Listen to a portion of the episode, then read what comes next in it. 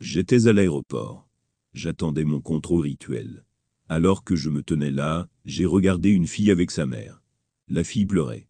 Elle était vraisemblablement malade. La mère a mis la main dans un sac pour donner à sa fille des médicaments. J'ai été frappé par la condition malheureuse de la petite fille et soudain, j'ai pensé à quelque chose.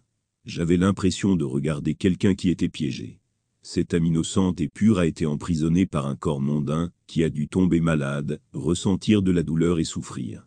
Et puis je me suis souvenu de la narration du prophète, paix et salut d'Allah sur lui, dans lequel il aurait dit, Ce monde est une prison pour le croyant, et un paradis pour le dénégateur. Rapporté dans l'authentique de Muslim.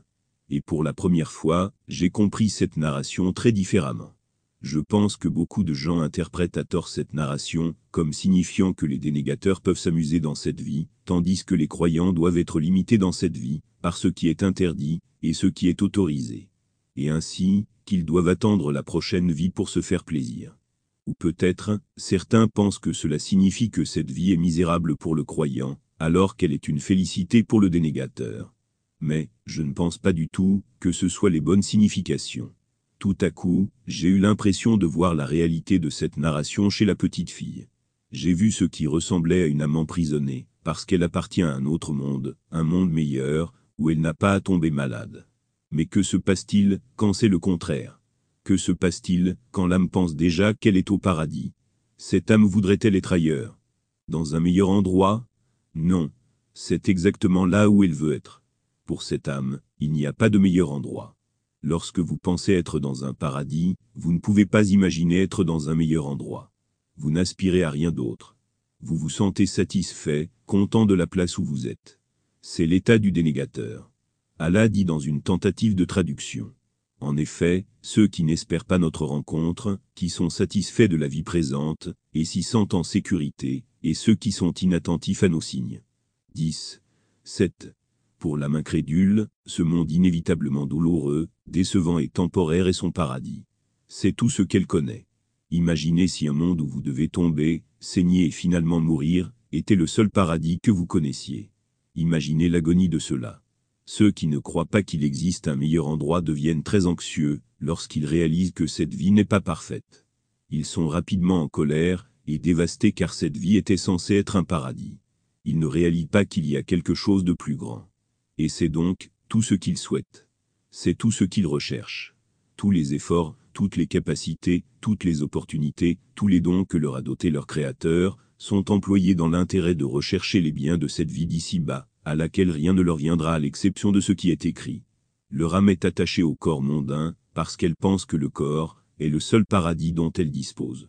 Donc le dénégateur ne veut pas lâcher prise. Sortir l'âme de son paradis vers la mort est la plus grande des tortures pour lui. Dieu décrit la mort des dénégateurs comme un arrachement de l'âme du corps.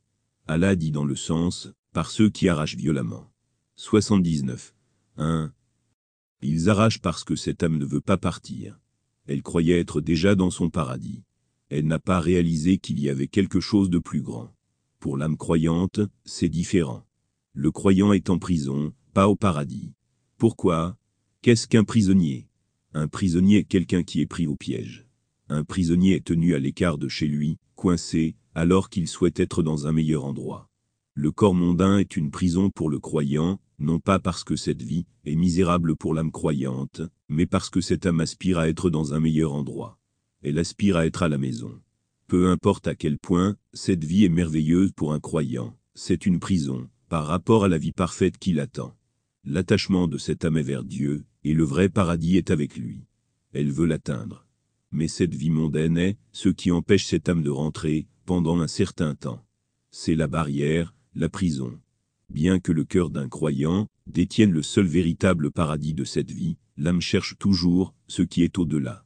L'âme cherche toujours sa demeure, mais cette âme doit rester derrière les barreaux du corps pour une durée déterminée. Elle doit faire son temps avant de pouvoir être libérée pour rentrer à la maison. L'attachement de l'âme croyante n'est pas au corps emprisonné.